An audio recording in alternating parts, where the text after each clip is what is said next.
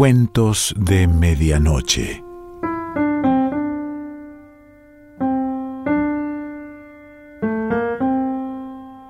El cuento de hoy se titula La alfombra de rosas y pertenece a Mev Brennan.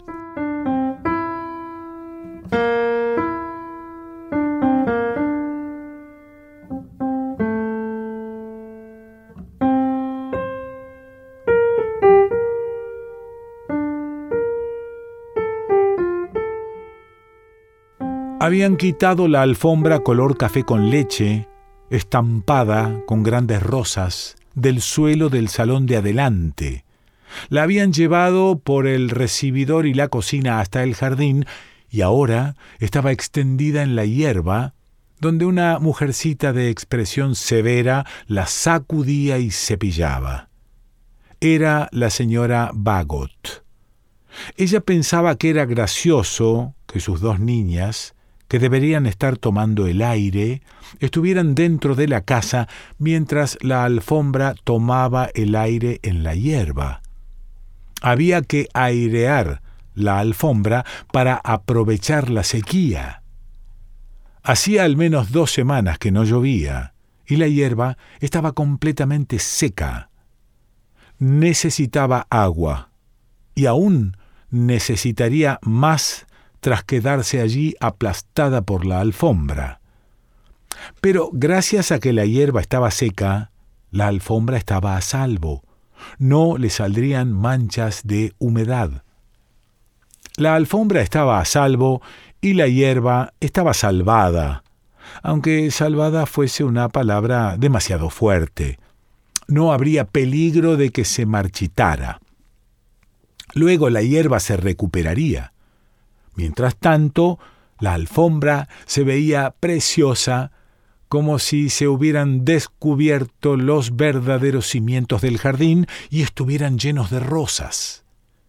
Lily Bagot, que tenía siete años, estaba libre del colegio porque una de las monjas había muerto. Lily quería salir al jardín y sentarse en la alfombra eh, y salir volando a algún sitio también le habría gustado a la señora Bagot, aunque no admitió ante Lily que estaba de acuerdo con ella. Se sentarían en la alfombra las dos niñas y Benny, el perro, y luego desaparecerían hacia alguna parte, aunque solo fuera esa tarde, o parte de ella. Desaparecer un rato no le haría daño a nadie y sería muy relajante alejarse de la casa sin tener que salir por la puerta principal y saltándose la rutina de recorrer el callejón donde todo el mundo las veía. Pero toda aquella ensoñación no servía para acabar el trabajo. Era una lástima que Lily tuviera que quedarse encerrada en casa, pero no podía evitarse. En cuanto la alfombra estuviera de nuevo en el suelo, Lily podría salir, mientras estaba ocupada en el dormitorio con Margaret. Margaret tenía cinco años y estaba en la cama con una gripe. Margaret siempre se sentía sola cuando la dejaban en su habitación, y cuando se sentía sola, chillaba. No tendría opción de chillar con Lily charlando y desafiándola. Tras la espalda de la señora Bagot, el eh, laburno estaba en perfecta floración. Mirándolo era fácil pensar que el amarillo era el único color verdadero. Algo una abeja gorda o cualquier otro insecto hizo que cayera una de las flores amarillas que flotó incierta hacia la alfombra y acabó posándose allí, sobre el descolorido tallo verde de una de las rosas centrales.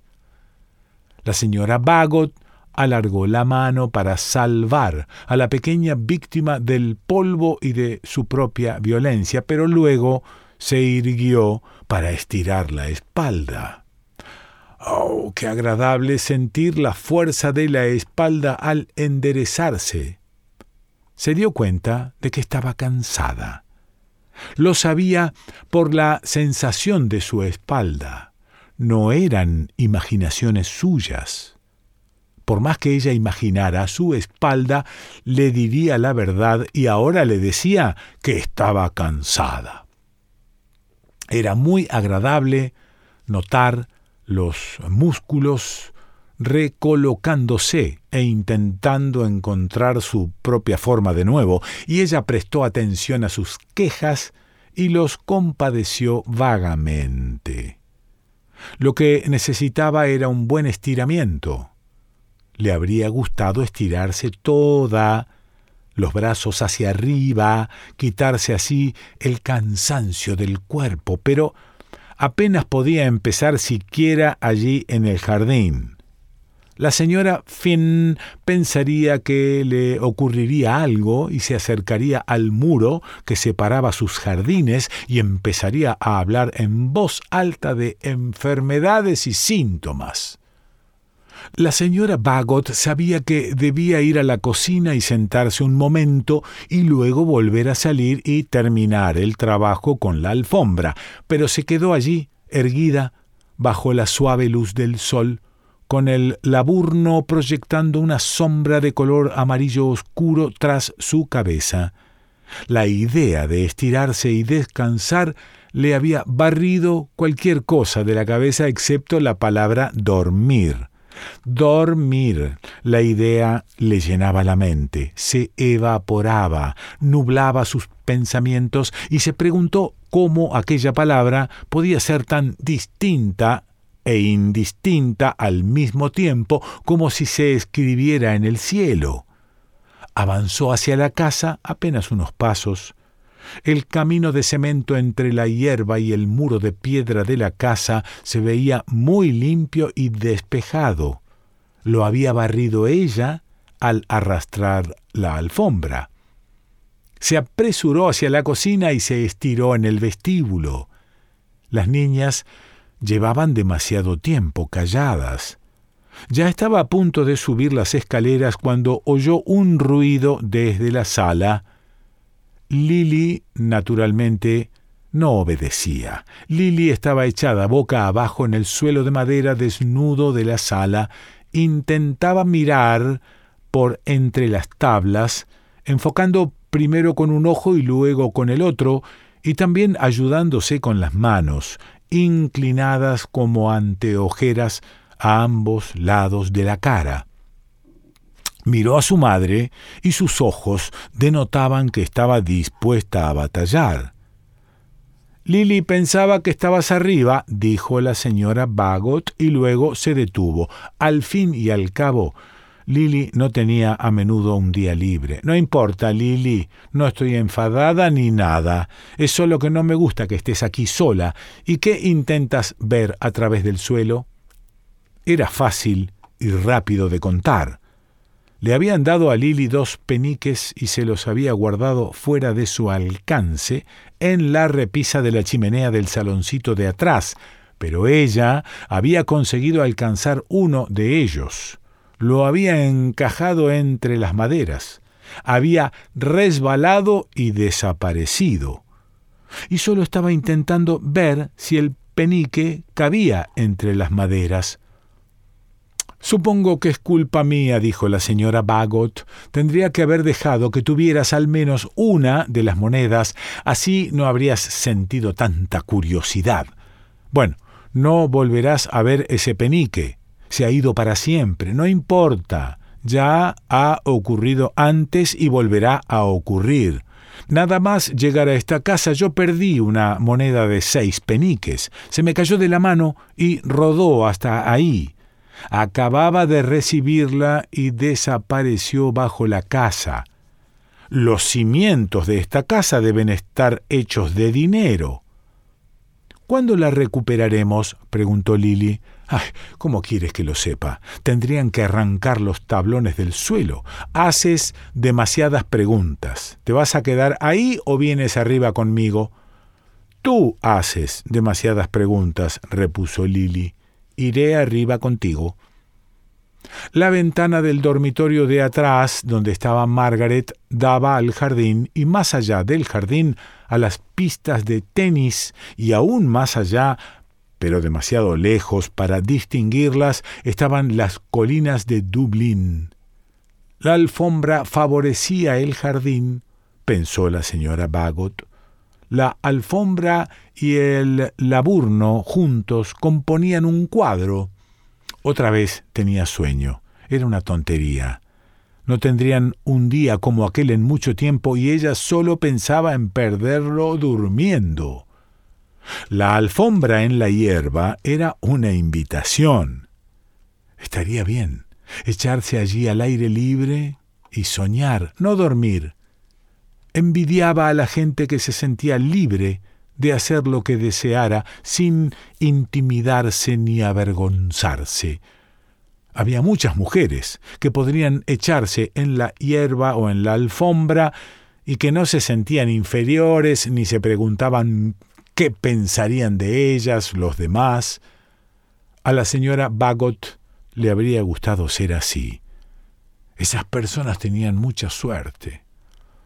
Cerró la persiana y la brillante habitación se volvió oscura, azul oscuro, y luego ella se acercó a la gran cama de cobre que compartían Lily y Margaret.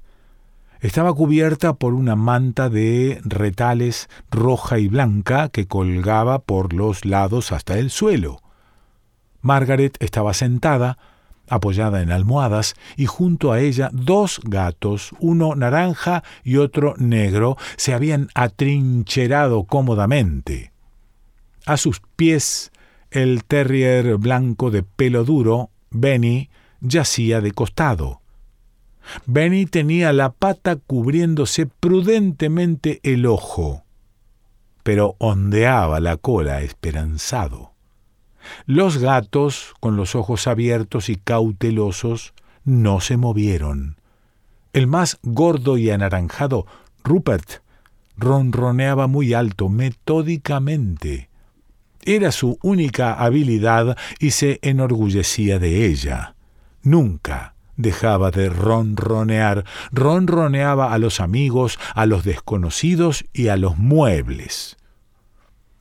Unas horas antes se había echado, ronroneando, en una de las ramas más finas del laburno, y había seguido ronroneando incluso cuando perdió el equilibrio y se quedó colgado como un tonto de las patas delanteras, mientras se preguntaba si dejarse caer en la hierba o si intentar encaramarse de nuevo ronroneaba por su vida y nadie sabía si era realmente tonto o amistoso de verdad. Margaret le había puesto la mano en las costillas para notar su ronroneo. Su otra mano estaba en las finas costillas de Minnie. El ronroneo de Minnie era bajo y premeditado. Solo ronroneaba de pura felicidad. Ahora estaba ronroneando pero solo Margaret podía notarlo. Déjalos que se queden, le pidió Margaret a su madre.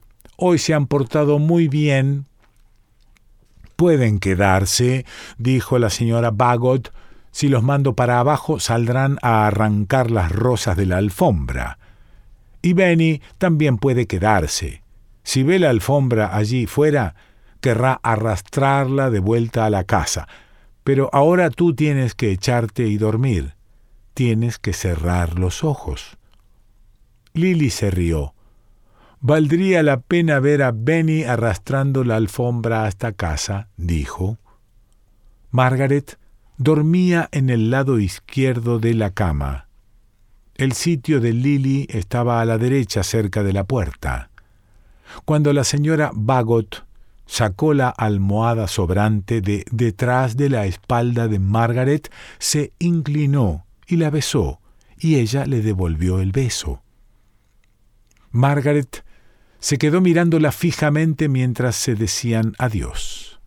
Se resistía al sueño hasta el último minuto, con susurros, susurrando sus temores y anhelos, como si creyese que el sueño la escucharía y la perdonaría, porque era muy interesante escucharla. Estaba susurrando y su voz apenas sobresalía sobre el laborioso ronroneo de Rupert.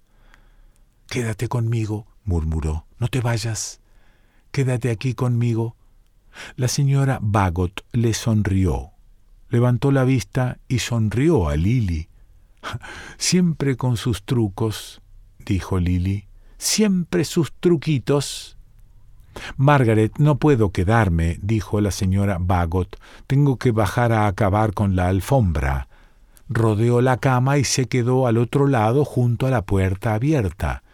Y ahora a dormir, ¿de acuerdo? Quédate conmigo, susurró. Solo un minuto, solo un minuto. Quédate conmigo, no te vayas. Un minuto, quédate. Luego me dormiré. Ah, Margaret, dijo la señora Bagot y se inclinó sobre la cama y le alisó a Margaret el pelo de la frente. Luego empezó a bostezar. Se volvió y hundió la cabeza en la almohada de Lily hasta que el bostezo cesó. La almohada era muy suave. Hundió la cara en ella, estiró las piernas y se quedó allí echada. ¡Qué agradable! dijo, y se quitó los zapatos, uno, luego el otro, Ponlos en el suelo, Lily, dijo. Me quedaré un minuto hasta que Margaret se duerma. Lily juntó los zapatos. Los puso en el suelo y se quedó mirando a su madre. Se te ve muy lisa en la cama, dijo. No dejes que me duerma, Lily, le pidió la señora Bagot. Mamá, ¿puedo hacerte otra pregunta? Dime, Lily. Si la casa estallara, ¿recuperaríamos el dinero? ¿Qué dinero? ¿De qué estás hablando? El dinero que está debajo del suelo. La casa no va a estallar. No deberías pensar cosas así, pero podría estallar, ¿no? ¿Podría estallar? Podría, pero no estallará. ¿Te callarás de una vez para que se duerma Margaret? ¿Por qué no? Porque, verás, la casa no estallará porque estamos viviendo en ella. Y ahora basta, Lily. Quiero que Margaret se duerma.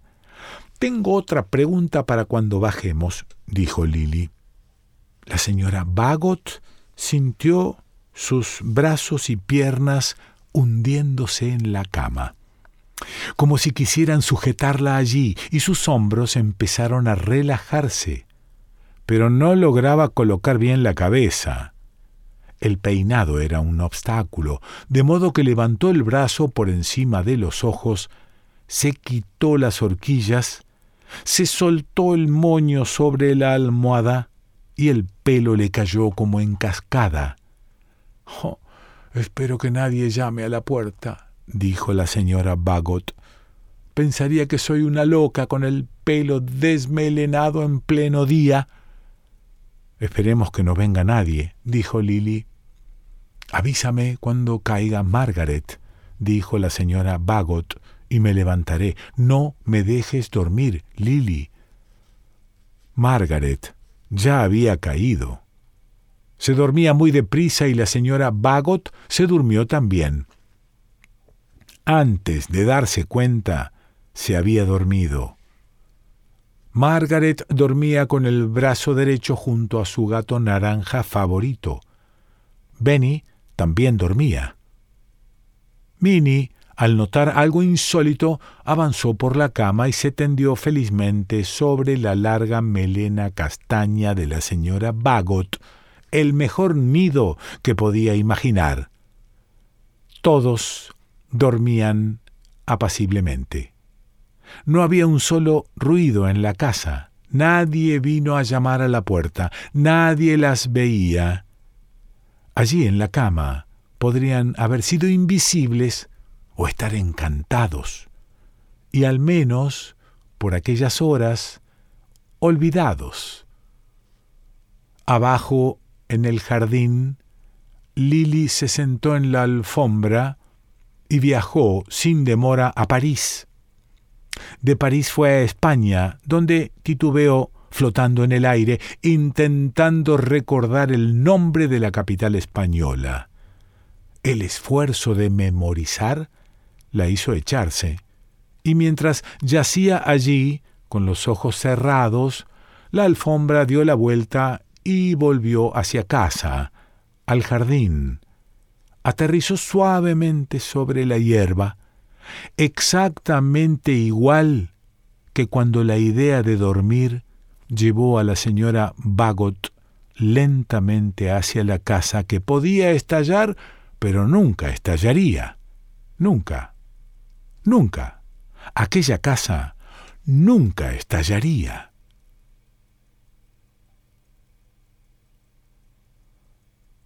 Mev Brennan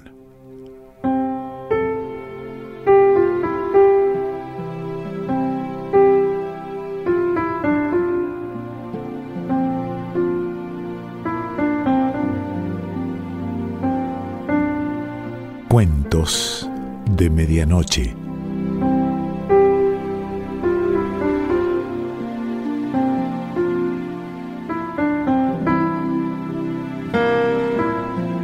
Selección Pancho Mondino. Idea y lectura Quique Pessoa.